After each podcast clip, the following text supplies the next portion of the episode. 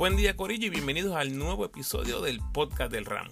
En esta ocasión me voy soleado analizando la cuarta ventana FIBA camino al Mundial del 2023, donde dividimos otra vez con 1 y 1. Hasta ahora las cuatro ventanas bajo Nelson Colón nos hemos ido 1 y 1. En esta ocasión dividimos con Brasil y Uruguay. Ya ustedes saben qué esperar. Voy a hablar un poco de cada jugador, observaciones y datos curiosos. Vamos a regresar a la previa a ver si se hizo realidad alguna de las cosas que les dije. Y al final vamos a tocar por encimita el AmeriCop que se avecina. Recuerda seguirme en tu red social favorita, Instagram, Facebook y Twitter como El Ramo Opina. Por favor, dale like al post, compártelo, comenta y suscríbete a mi podcast en tu plataforma favorita. Además me puedes enviar tus preguntas o sugerencias a elramoopina.gmail.com o en cualquiera de mis redes sociales. Puedes apoyar al Ramo convirtiéndote en patrocinador del podcast y lo puedes hacer a través de Anchor con 10, 5 o un pesito al mes. Agradecido por tu sintonía. Que disfrutes. Vamos allá, el análisis de la ventana. Empiezo compartiéndoles un pequeño resumen de ambos partidos. El primer partido, Brasil en Puerto Rico. Ese primer cuarto me pareció bien interesante cómo salió Mojica con la intensidad defensiva por las nubes, setting the tone eh, para lo que sería un partido extremadamente físico y defensivo. Ahí lo que vimos fue a un Cris Ortiz con mucha confianza. Obviamente los partidos anteriores tienen un efecto directo en este partido. Les voy a dar un poquito más adelante lo que son las estadísticas de Ortiz en cuanto a su carrera en el equipo nacional. Pero lo que vimos en este primer parcial, eh, cuando falla el tiro libre, coge rebote ofensivo y dos puntos, eh, anota dos triples más, tenía nueve puntos en ese primer parcial cerca del canasto, Puerto Rico lanzaba de 4 o 3 de campo. Y de 5 pies hacia afuera, en este primer parcial, lanzamos de 11-3. Los tres canastos de campo, esos que fueron fuera de la pintura, fueron de Ortiz. Brasil ganaba 24-15 al final del primer parcial y nos lideraban o nos ganaban los puntos de triples 15 a 6. En ese momento esa era la ventaja principal. Ya el segundo cuarto vimos a Waters eh, que empezaba a soltarse, buscando su ofensiva, buscando sus compañeros y encontrándolos en varias ocasiones. En prácticamente los primeros cinco minutos totalizó seis puntos y tres asistencias, que esas tres asistencias se convirtieron en siete puntos para Puerto Rico. O sea, tuvo su mano en 13 de los 21 puntos del equipo en este segundo parcial, que era un pequeño presagio de cómo se vería este equipo con un Waters efectivo en ofensiva y en el pase del balón para puntos. Usted quiere ver cómo se mira un equipo de Puerto Rico efectivo en el lado ofensivo, comandado por Waters. Mire esos primeros cinco minutos del segundo cuarto contra Brasil. Esa debería ser la vara. Ya vamos a llegar al cuarto parcial. Ahí nos pegamos 30 a 31 a mitad del parcial. Brasil pide tiempo y como por arte de magia se van en un rally de 13 a 6, donde el único canasto en ese periodo de tiempo fue el triple de Ortiz al finalizar la primera mitad. O sea, tres tiros libres y un canasto sobre la chicharra fue todo lo que pudimos hacer en la parte final del parcial. Difícil, ¿verdad? Esperar que una fanática esté viva alentando cuando ni siquiera están metiendo canasto su equipo. Obviamente lo, ideal es que siempre estemos alentando al equipo, pero es mucho más difícil cuando no se ve esa bola entrar. A través de la pantalla se podía notar el nerviosismo y la tensión en el coliseo. Me pareció bien curioso ver el trío de Tremont Waters, Plummer y Mojica a la vez con Ortiz y Condit. Me extrañó, ¿verdad? Porque es bien raro irse tan bajito, especialmente cuando estás enfrentando un equipo tan alto como Brasil. Pero bueno, no, no hubo diferencia evidente en el marcador.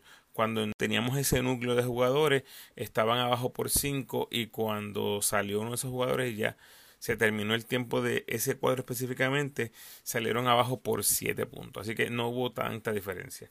La primera mitad, Brasil ganaba 43 a 36. Cris Ortiz con 13 puntos y Waters con 8 puntos y 5 asistencias, que esas 5 asistencias se convirtieron en 12 puntos. O sea, uno o el otro, o una combinación de ambos, fueron responsables de 27 de los 36 puntos de Puerto Rico. Esa primera mitad para Puerto Rico. Fue un two-man show y estábamos en pelea por obra y gracia. El tercer cuarto, 16 a 16, eh, Waters se empieza a echar el equipo encima un poco más en este momento ofensivamente. Él anota 8 puntos de los 16 para guiar a los boricuas en ese parcial. Ya cuando llegamos al cuarto parcial, dejamos a Brasil en 13 puntos. Y Waters anotó 13 él solito. En una forma sencillamente espectacular. Sin forzar jugadas. Sin necesidad de apoyarse en compañeros un control del balón impresionante, con paradas momentáneas, cambios de velocidad y un control de su cuerpo a otro nivel. Todos lo vimos. La defensa de Brasil simplemente no pudo hacer nada. Brasil nunca cambió la cobertura de uno contra uno. Evidentemente nunca descifraron a Waters y por ahí se le fue el partido. La ventaja que tuvimos 73 a 70 después del bombazo de Waters era la primera desde que el juego estaba 12 a 10 en el primer partido. Fue la última vez que Puerto Rico estuvo en la delantera en este juego. Y en todo el partido estuvimos arriba en el marcador solamente 2 minutos 41 segundos. Así que usted dígame o no si la victoria parecía improbable.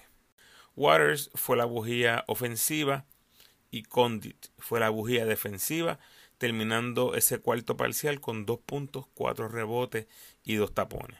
Su defensa fue crucial en ese cuarto parcial, especialmente evitando la captura de rebotes ofensivos brasileños. Puerto Rico defendió de manera espectacular. Yo tenía que ver ese partido otra vez, así que volví a ver el cuarto parcial y la verdad es que da gusto verlo. Ya sabemos lo que pasó en el lado ofensivo, pero ver la intensidad defensiva, la defensa del pick and roll, la ayuda del lado débil, cuando nuestros jugadores eran vencidos de una u otra forma, siempre aparecía otro para ayudar. El weak como dicen. Los dos tapones de Condit fueron igual de importantes que los canastazos de Waters. Por eso parecían guiras seguras. Las rotaciones defensivas estaban ahí. O sea, exquisito ver ese parcial otra vez. Una sola vez, creo que fue que Plomer y Mojica se perdieron en los switcheos, en las cortinas abajo y esa fue la jugada que acabó con la técnica a Condit. Fuera de eso, es un parcial verdaderamente especial. Si puedes hacerlo, si puedes ver ese cuarto parcial otra vez, por favor hazlo. Nosotros lo que tenemos la suscripción en Courtside 1891, podemos ver el partido, lo tenemos accesible, así que todo el que quiera verlo otra vez y no tenga la facilidad, esa es una manera en la que puede hacerlo. Courtside 1891. Y miren, y miren cuántas pulgadas cedemos en todas las posiciones en ese cuarto parcial. En todas las posiciones. Una cosa impresionante. La defensa de Puerto Rico fue otro nivel. Puerto Rico gana 75-72. Un partido que se miraba muy difícil en el papel. Qué bueno que no se juegan partidos en el papel. Les pregunto a mis oyentes, ¿cómo recordaremos este juego? Realmente no he visto por ahí nada creativo o tan creativo. Yo estaba pensando, y la verdad, la verdad es que se me hace bien difícil, porque obviamente vamos a recortar este partido como el partido de Tremont Waters. Pero pongámosle un nombre, eh, qué sé yo, el Watersazo. ¿Ustedes creen? Enchumbaos. Waters en Chumba, Puerto Rico. ¿Qué creen? Mojadito es mejor. Tremontiaera, mano. Chiquito pero sabroso. No, no sé, ustedes díganme ahí. Los leo en los comentarios. Segundo partido, Puerto Rico contra Uruguay. Nos vamos con Waters, Mojica, Reyes, Ortiz y Condit otra vez. Me parece que la agresión defensiva de Uruguay se mira desde el brinco. Literalmente desde el brinco cuando le pitaron una falta a Esteban Batista empujando a Condit. increíble. Yo creo que nunca había visto eso en mi vida. Solo ese momento nos dejaba claro que iban a chocar y que nos iban a defender desde el parking, como se dice. Realmente tuvimos una ofensiva extremadamente parca en esa, primera mitad. Fuera de Justin Reyes, lucimos bastante mal. Increíble lo de los puntos del banco. Puerto Rico no tenía puntos del banco en la primera mitad, no tenía puntos de fast break. Todos los jugadores de Uruguay presentaban un más menos positivo. Todos los jugadores de Puerto Rico presentaban un más menos negativo y Puerto Rico llevaba 14 errores. Eso es un partido con muchos errores. Un partido completo. 14 en una mitad es abismal. Como les decía, Reyes 7.5 rebotes era nuestro referente. Waters tenía 10 puntos, pero 3 errores. Mojica 5 puntos, 2 rebotes, 2 asistencias eran los más destacados. Puerto Rico comienza bien el tercer parcial, pegándose a 4.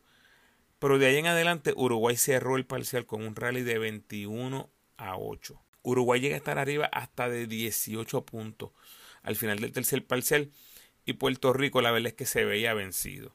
Hasta que Plomer llegó y cambió la tónica del partido por completo con su actitud y con su agresividad en la ofensiva. Ese cuarto parcial fue el show de Plomer, que así como vamos a recordar el partido ante Brasil como el partido de Tremont Waters, vamos a recordar este partido contra Uruguay como el partido de Alfonso Plomer. 20 puntos en un parcial debe ser un récord histórico en nuestro contexto en Puerto Rico. Y seis triples también debe ser el récord histórico desde que se cambiaron las mitades a cuartos en el baloncesto FIBA. Así que lo que vimos de Plummer me parece, no tengo el dato, me encantaría haberse, haber tomado toda la data quarter por quarter. Ustedes saben que me encanta eso de los números, pero no, no tengo a ese nivel. Pero 20 puntos en un parcial y 6 triples en un parcial, a mí me suena a que deben ser el récord en el equipo de Puerto Rico. Aquí la historia de este partido, evidentemente, son los errores. 9 a 22 es la diferencia de los errores. Uruguay hace 23 puntos de las pérdidas de Puerto Rico. Puerto Rico hace 6 puntos de 9 pérdidas de Uruguay. O sea, ahí lo dice todo, un diferencial de 17 puntos por ahí se nos fue el juego. Y así como digo una cosa, tengo que decir otra. Si se les hace posible, por favor vean el plan estratégico de Uruguay defendiendo a Waters, defendiendo a Mojica. Fueron físicos, agresivos, limpios, le cerraron los espacios para penetrar y en esencia obligaron a Puerto Rico a tener que buscar otras voces en ofensiva. El milagrito de Plummer lo que hizo simplemente fue disminuir la diferencia. Corillo, 20 puntos en un parcial. En FIBA. Eso no pasa, mi gente. Eso lo hacen las superestrellas y cuidado. ¿Es importante? Claro que lo es. Pero si pueden, observen otra vez ese juego. Como cada vez que Waters parecía vencer al defensor inmediato, siempre aparecían hombres grandes cerrándole la penetración. Lo hicieron en muchísimas ocasiones. Eso no significó que dejaron a Waters en cero puntos. Waters pudo hacer sus puntitos, pero se la hicieron bien, bien difícil. Un plan defensivo excelente. Y le digo que, como digo una cosa, digo la otra. Les dije, vayan a ver el cuarto parcial defensivo de Puerto Rico. Usted y tenga. También les digo, vayan a ver la defensa de Uruguay todo el partido. Contra Waters, contra nuestros perimetrales. Excelente excelente. Si no hubiese sido por Plomer ahí al final, esto hubiese sido una pela de 20 puntos. Bueno, antes de pasar a revisar lo que les dije en la previa, quiero aprovechar para saludar a solo algunos y algunas que me comentan por ahí en las redes, que comparten mi contenido, que me escriben por mensaje, eh, todos esos que le dan share. Estoy súper, súper agradecido. Les envío un saludo gigante. Tengo que hacer esto más seguido porque es importante agradecer a las personas que se toman el tiempo para darme feedback, sea estando de acuerdo o no con lo que yo diga. Los que me escriben en los posts, los que comparten los posts, a todos, a todos, a todos, gracias. Estoy seguro que no los voy a poder mencionar a todos, pero por aquí mi agradecimiento. En Twitter, Luis Rodríguez, a YaoPR, Iván Rodríguez, José Romo, Juan Rivera, Clecas del Deporte, Yael Quintero, Alberto Rivera, Guillermo Mariano, Mikey Dios es bueno. En Facebook, desde las gradas, Ninoska Casiano, Vilma Galarza, Heywood Sánchez, Raúl González, Jill O'Neill, columnas griegas, Elliot Robles, Charlie Ortiz, José Irán Angleró, Emilio Cordero, Juan Carlos, Gabriel Rivera, Luis Alfredo Arroyo, Yadiel, Ricardo Ramírez, Alfredo Morales, William Rodríguez, Víctor Pérez, Carlos Rodríguez, Reginald Carrasquillo, Miguel Andino, Carlos González, Frankie Sonera, Jesús Vega, Gabriel, Kevin González, Luis Chondi Rodríguez, Charlie Meléndez, Raúl Rojas, Claudia Montoya, Angra, Gabo Fonseca, Juan Almodóvar, Juan Pérez, Miguel Ángel Reyes, Axel Vaquero, José Resto López, Miguel Silva, Héctor Burgos, Amador Cruz, David Torres, Cristian Marín, Willy Giral, Anselmo Miranda, Kevin Vega, Deportes 3D, Juan Carlos Bayón, Ricardo Piñeiro, Omar Llopis, Rey Cruz en la cancha radio, Carlos Casiano, Joaquín Bochetti,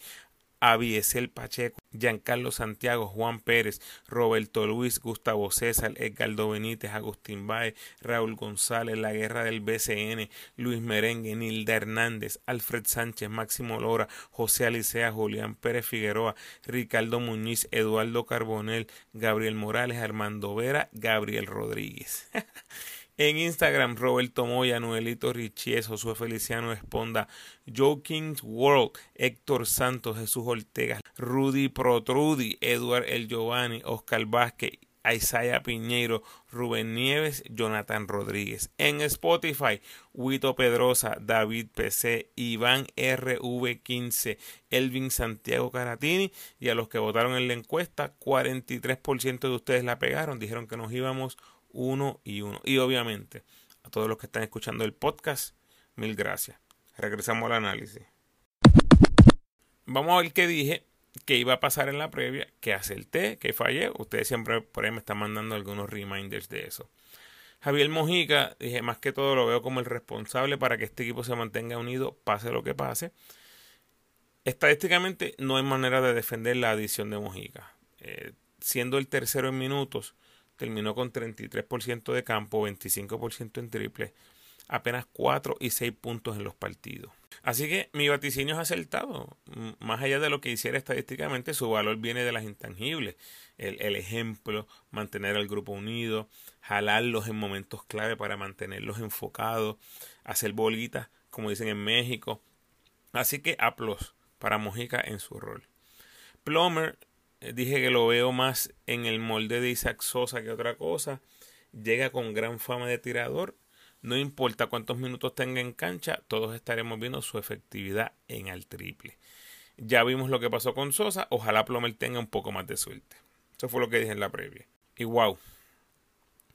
Debutar en la ventana con 6 triples en 10 intentos. O sea, mejor imposible. ¿Y qué clase de triples estaba metiendo contra Uruguay? Sosa, en comparación, ha lanzado 31% en triples en su corta carrera con la selección. Así que ya Plomer tiene un pie adelante. Más adelante regreso con algo de Plomer. Justin Reyes con mucha más confianza, al menos contra Uruguay. Eh, contra Brasil se vio muy mal, pero enderezó la mira en Uruguay, así que eso fue bien positivo verlo. Chris Ortiz sigue enrachado, ahora es bien difícil verlo fuera de esa posición inicialista en la 4 tiene la confianza por las nubes y eso lo vimos de inmediato ante Brasil. Mientras no tengamos otras opciones para empezar en la 4, vamos a ver a Ortiz por ahí eh, por bastante tiempo. Miren esto que les quería compartir. Los primeros 10 juegos de Cris Ortiz en la selección. 3 puntos por juego, 2.5 rebotes, 25% en triples, 27% de campo, 2.6 de eficiencia, 0 robos, y un bloqueo en 145 minutos. Los últimos cinco juegos en la selección. Déjeme empezar donde terminé el otro. Primeros 10 juegos en la selección, 145 minutos. En los últimos 5 juegos con la selección, 146 minutos. O sea, los mismos minutos, vamos a ver los promedios. 11 puntos por juego, 3.6 rebotes, 44% en triple, 53% de campo, 11.4 de eficiencia, con 6 robos y 6 bloqueos. Así que ya saben que ese post y el story vienen en camino. Yo sé que digerir números en formato audio Es bien difícil, pero por eso es que siempre les exhorto a que me sigan en las redes para que tengan todos estos numeritos a la mano. George Condit eh, se cumplieron algunas de las cosas que les dije. Lo vimos en cancha 24 minutos por juego, positivo, yo quería verlo sobre 20. Y tuvimos un diferencial de más 14 mientras Condit estuvo en cancha en esta ventana. Eso es una diferencia considerable. Ya les había dicho que la ventana pasada fue nuestro peor jugador en el más menos. Condit había propinado un tapón en sus primeros cuatro juegos. Y en esta ventana dio cuatro en dos partidos. O sea, algo está viendo, algo está mejorando, que tuvo la oportunidad de aportar en esa área. En lo demás, eh, no creo que hubo demasiada sorpresa. Vamos a Waters. Mi análisis siguió por la ruta de Waters. Les dije, como él vaya, iremos. Y lo que vimos fue Barea del 2010 reencarnado en Waters. Imparable en uno contra uno. Por eso precisamente vimos lo que hizo Uruguay. Les dije, se le dará rienda suelta a Waters. Y eso fue justamente lo que pasó ante Brasil y lo que intentamos hacer en Uruguay. Les dije, dos triunfos de Puerto Rico en esta ventana vendrían de dos super actuaciones de Waters. Y bueno, tuvimos una super actuación. Algo es algo, ¿verdad? Una es mejor que ninguna. Obviamente fallé el pronóstico. Yo dije que Puerto Rico perdía ambos partidos. Pero créanme que es lo menos que me importa. Yo no llevo récord de nada de, eso. Simplemente las canto como las veo.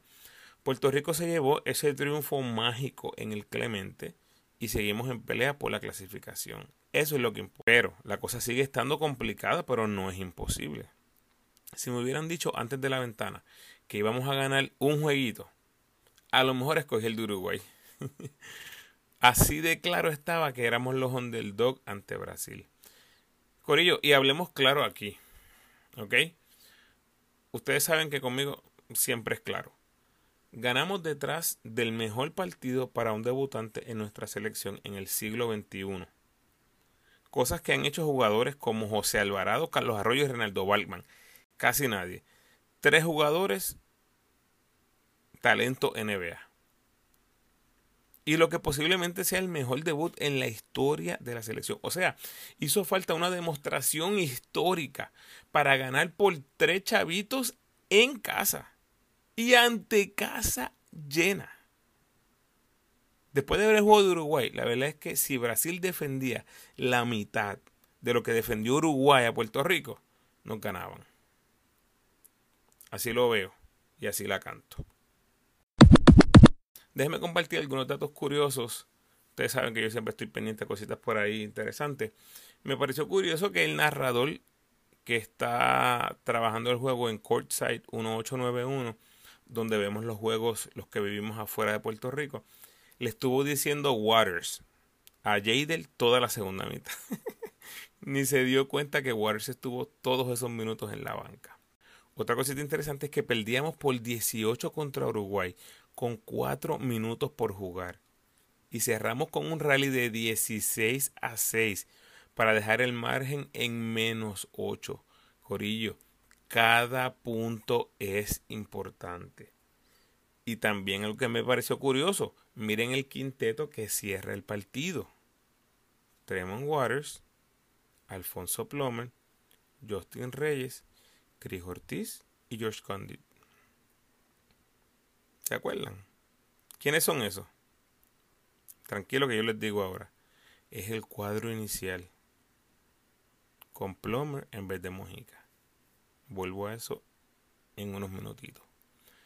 Otro dato curioso es que Mojica jugó 31 minutos contra Brasil, su total más alto en la selección a los 37 años y en su partido número 55 con el equipo nacional viene a jugar la mayor cantidad de minutos. Me parece algo súper, súper interesante. También les dije, con Brasil hicimos 9 errores y contra Uruguay hicimos 22 errores. Bien curioso porque pasamos de nuestra mejor demostración cuidando el balón a nuestra peor demostración cuidando el balón en la era de Nelson Colón. Back to back, mire para allá. Y otra cosa curiosa es que Ethan y Steven fueron los peores de la ventana de nuestro equipo en el más menos. Y tan Thompson menos 18, Steven Thompson menos 14 se combinaron para lanzar de 11-1 de campos. Horripilante la demostración de esta pareja de hermanos. Imposible, imposible una peor demostración.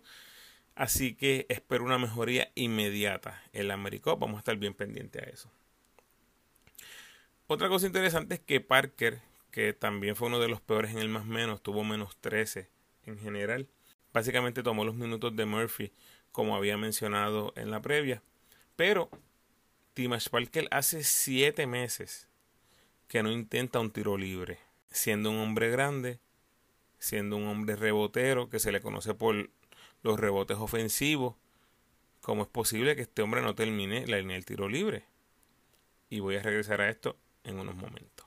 Y por último, les dije en los podcasts más recientes, en algún momento les dije, vamos a tener 12 nullos en nuestra escuadra nacional en algún momento, o 12 extranjeros, como quieran llamarlo. Si son boricuas, yo sé, yo siempre les digo este boricua, pero usted sabe a lo que me refiero.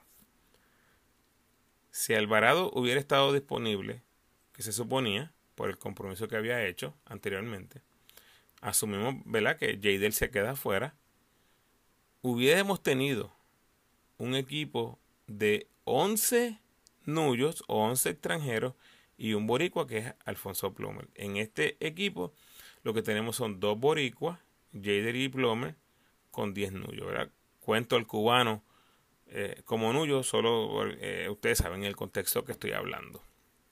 Está bien curioso. De nuevo, tengo que repasar otra vez la historia de la selección, pero me parece que nunca en la historia la selección completa ha sido de 12 nullos. Vamos camino a eso, es cuestión de tiempo.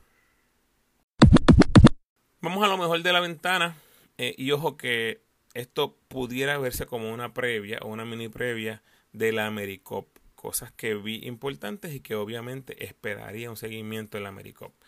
Lo mejor de la ventana de Puerto Rico, Justin Reyes.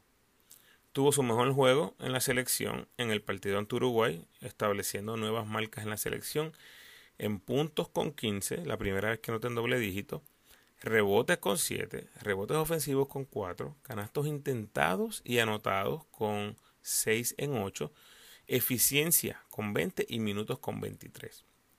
Súper importante ver un partido así de Justin estas dos ventanas del verano estuvo frío y caliente, pero acabar en una nota positiva siempre es bueno. Obviamente, como les decía, hay que ver su comportamiento en el AmeriCup. Ahora mismo, imposible verlo fuera de ese cuadro inicial en la posición de small forward. Lo mejor de la ventana, George Condit. Nuevas marcas en la selección en robos y bloqueos. Si miramos sus tres compromisos con la selección como tres ventanas, ya, que jugamos solo dos partidos en Serbia, esta fue su mejor demostración reboteando el balón. Eso es muy positivo. Mientras veamos mejoría, yo estoy contento. Y ojo aquí con algo. Eh, y traigo esto porque genuinamente me importan estos jugadores. Eh, siempre que el ramo traiga una crítica o una observación es para construir, nunca para destruir. Hubo un momento en la primera mitad del juego ante Brasil, si no me equivoco, que Condit, no recuerdo qué pasó. Voy a buscar otra vez, a ver si logro ver el contexto completo de lo que pasó y tal vez hable de esto en el futuro. Pero algo pasó que Condit se molestó, obviamente, y empezó a pegarle en repetidas ocasiones a la valla de seguridad. No, no era algo sólido, ¿verdad? Porque eh, la área que vi estaba colchonada. Me parece quiero aclarar eso, no es que estaba dando puños a una pared. Pero su reacción no me pareció una reacción normal. Y esto tal vez pida un poquito de feedback eh, de los que son jugadores. Pero si, si usted puede ver, si usted es jugador y tiene la opción de ver el juego otra vez contra Brasil, me parece que es en el primer parcial. Empieza a pegarle continuamente, mucho, mucho, mucho, mucho, mucho a la, a la valla de seguridad. Y yo entiendo que alguien que se molesta y le da uno o dos veces un puño, pero darle diez veces, doce, no sé. Eh, si hay alguien de la federación que escuche esto en algún momento, eh, solo sepa que me preocupa esa situación. Obviamente alguien que esté más cerca en el día a día, como en el BCN, por ejemplo, con los gigantes, o las mismas personas que están alrededor de la selección, es posible que hayan visto algo. Bueno, si han visto algo, yo espero que algo esté pasando y no se queden callados. Estas cosas hay que bregarlas y ahora es un buen momento, ahora es un momento perfecto, porque Condit apenas comienza su carrera profesional. Y lo digo y lo presento con mucho respeto. Lo mejor de la ventana, Alfonso Plomen. Su histórica demostración nos pone a soñar, definitivamente. Tan pronto pisó la cancha ante Brasil y se posicionó para defender, mi mente se fue de inmediato al centro básquet del 2001. El debut del Ari Ayuso fue bien similar y aunque era un tirador bona fide, su primer rol en la selección era el de traer defensa. Sí tenía la luz verde, eh, siempre fue un tirador. Pero recuerdo su rol en ese centro básquet del 2001, bien defensivo. Larry Ayuso, y era un muy buen defensor para los que lo recuerdan. Y Plomer me recordó mucho a Ayuso. Y pues, obviamente, ya vimos lo que hizo con Uruguay. Eso fue algo bien parecido a lo que hacía Larry Ayuso por muchos años. Para nosotros, saber que tenemos un tipo así, detrás de Jean Clavel, de Alvarado, de Waters, es impresionante. Eh, la diferencia, tal vez, de Plomer y Ayuso es que a Ayuso se le complicaba crear su propio tiro en el triple y Plomer lo hizo ver mucho más fácil, al menos por un partido. Tengo mis reservas, ¿verdad? Y es casi obligatorio pensar que esto es una situación única. O sea, nadie sale de ese juego pensando, wow, Plomer puede meter 80 puntos en un juego. Como metió 20 en un parcial, pero nadie sale diciendo eso de un juego como este.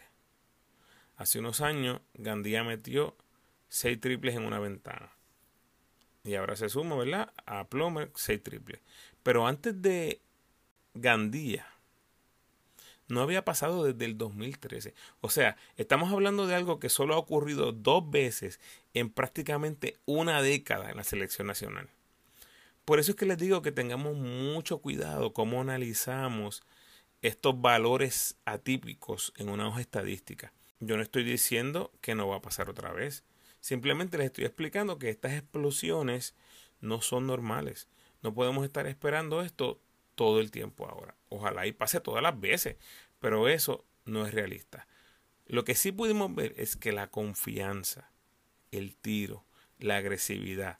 Plomer vio el momento, aprovechó el momento y simplemente he Delivered. Y lo mejor de la ventana, Tremont Waters. Finalmente hablemos de Waters. Cayó muy bien en un verano complicado con todo este rollo de los armadores. Ya sabíamos lo que podía dar porque lo habíamos visto en la NBA, en la G League y para nuestro deleite en el BCN. Y ahora va a salir al baloncesto internacional a demostrarlo otra vez. Ya les dije, el mejor debut en el siglo XXI y posiblemente el mejor debut en la historia de la selección. Pero de nuevo, no podemos caer presos del momento. Y me parece que Uruguay rápido nos bajó de la nube. Por eso es que a mí no me gusta vivir tanto en el momento. Trato de ver el contexto y qué significa a largo plazo. El ejemplo perfecto, y lo menciono porque todos sabemos de esa historia, es el equipo de las Olimpiadas del 2004.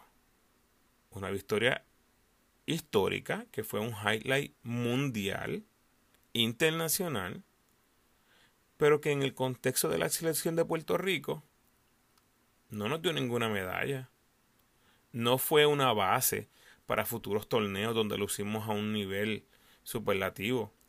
Fue un triunfo que nos puso a soñar que éramos una potencia mundial por ganar un juego a Estados Unidos, el primero que perdían con jugadores NBA. Y la realidad es que estábamos muy lejos de la verdad. El 2004 fue la culminación del trabajo que se hizo con esa camada del sub-22 del 97, Poco a poco se les dio la oportunidad en la selección grande y del 2001 al 2004 obtuvimos grandes triunfos, pero nunca estuvimos cerca de una medalla en un nivel mundial o olímpico. Y tengo que mencionarlo, esos fueron los últimos años de Piculín en la selección, de Casiano en la selección. Grandes jugadores que nos dieron muchas, muchas victorias y momentos gratos en la selección. Pero la realidad es que nunca estuvimos cerca de una medalla. Esa es la realidad. Y cuidado, jugar en la ronda de medallas no significa que estuvimos peleando medallas. Bueno, mejor cambio de tema porque después del 2004 la historia ha sido muy, muy diferente. Perdonen ahí que me fui en un viaje. Waters, gran debut. Me gustó mucho su temple, su selección de tiro, buen pasador. Cuatro errores en 63 minutos son buenos. Tres asistencias por error son buenos. 51% de campo son excelentes. Los 29 puntos tal vez no los volvamos a ver por múltiples factores, pero el punto es que ya sabemos de lo que es capaz. Ya sabemos de lo que Justin Reyes es capaz, su mejor juego en la selección. Ya sabemos de lo que Plomer es capaz. Ya sabemos de lo que Waters es capaz. Y estamos viendo mejoría constante en un jugador como Condit, que una vez desarrolla el físico, y esto es algo que tenemos que verlo obligatoriamente durante los próximos años. El desarrollo físico de George Condit le va a ayudar muchísimo más a desarrollar sus destrezas en el baloncesto. El futuro es brillante, Corillo. Déjame ir terminando, porque vi por ahí muchos comentarios de que hacían falta cambios en el personal. A estas alturas, imagino que ya deben haber escuchado que vamos con los 12 de la ventana para el Americopa, así que no hay cambios en el personal. A futuro, definitivamente hay unas áreas que tienen que mejorar es bien difícil imaginar que vamos a repetir un equipo nacional con Jadel como el backup, teniendo tantos armadores naturales que convocar. Obviamente hay que ser agradecido con Jadel por decir presente, como decía en la previa, me voy con los 12 que digan que sí. Y en noviembre, si no quiere venir la gente, no me importa, me voy con Jadel. Y si tengo que empezar con Jadel en la 1, empiezo con Jadel en la 1. No me importa. Gracias Jadel y gracias a los que digan que sí desde ya. Yo me voy con los 12 que quieran estar. Vamos a ver cómo estamos en noviembre con los armadores. Eh, si hay salud, imagino que Waters y Gary deben ser los dos eh, más importantes. Con maybe Georgie Pacheco como posibilidad. No sé, quién sabe si Napiel esté disponible. Hasta el mismo Angelito, quién sabe. Vamos a ver, no sé. He visto por ahí que Mojica no es muy apreciado por su trabajo. De nuevo, desde esa posición esperaríamos más ofensiva. Y estoy de acuerdo con ese punto. Pero eso no es lo único que trae Mojica a la cancha. Es el veterano, el capitán. Por cierto, no me molesta para nada mantenerlo ahí en esa posición. O podría haber la posibilidad de empezar con Plomer y traer a Mojica del banco. No me molestaría. ¿Recuerdan lo que les dije hace unos minutos? ¿Quiénes fueron los que cerraron el juego contra Uruguay? Exactamente. Plomer en la 2 con Mojica del banco.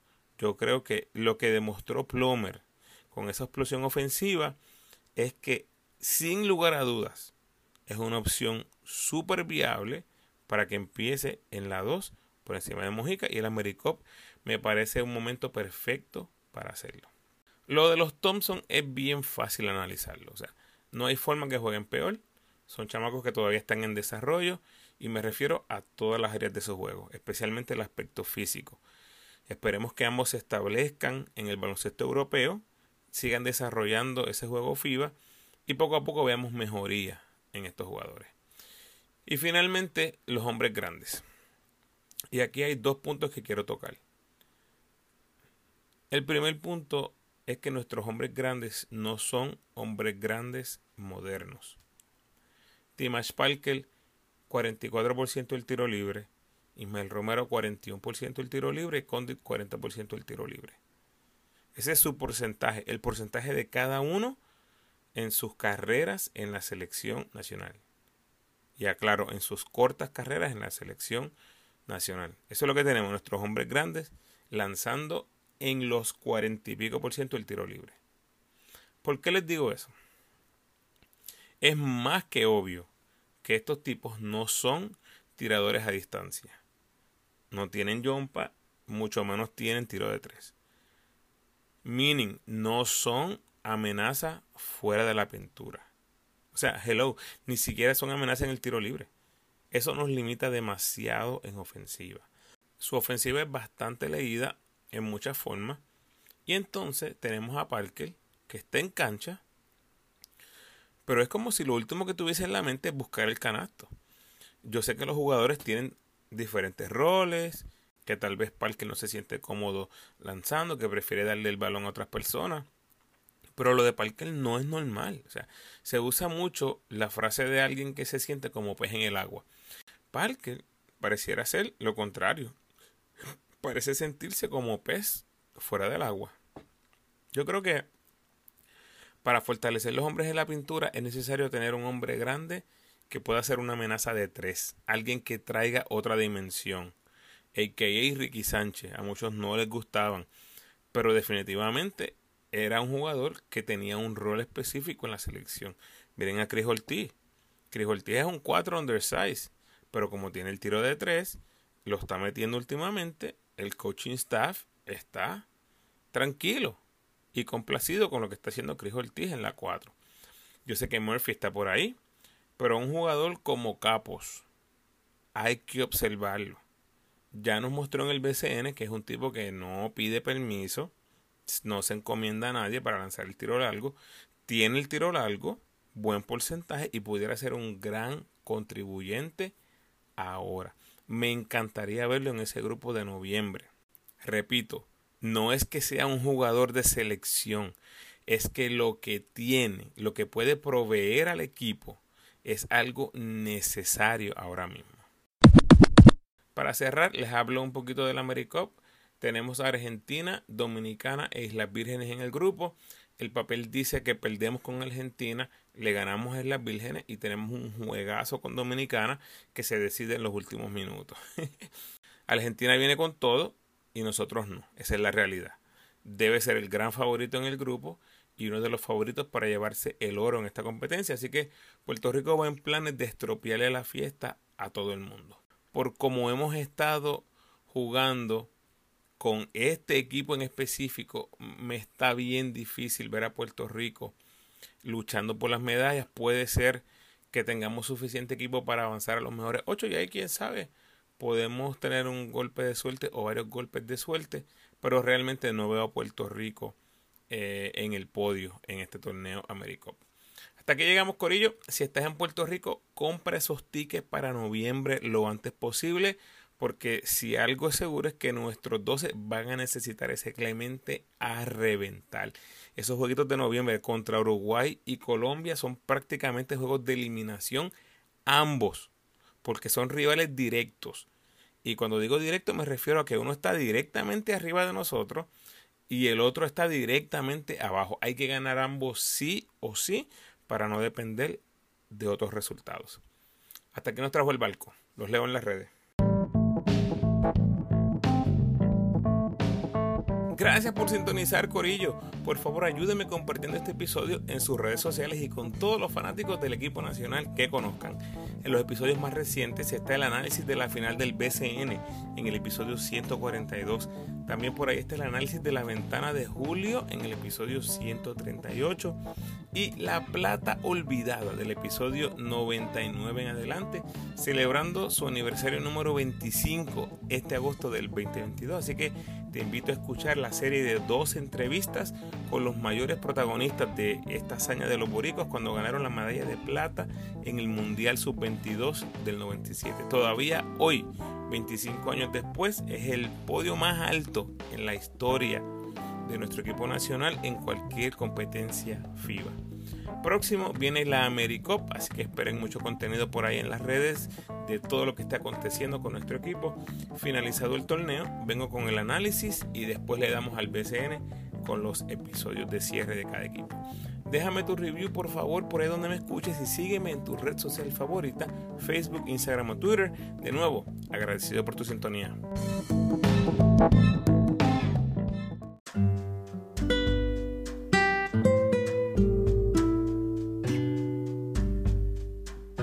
El pensamiento de hoy.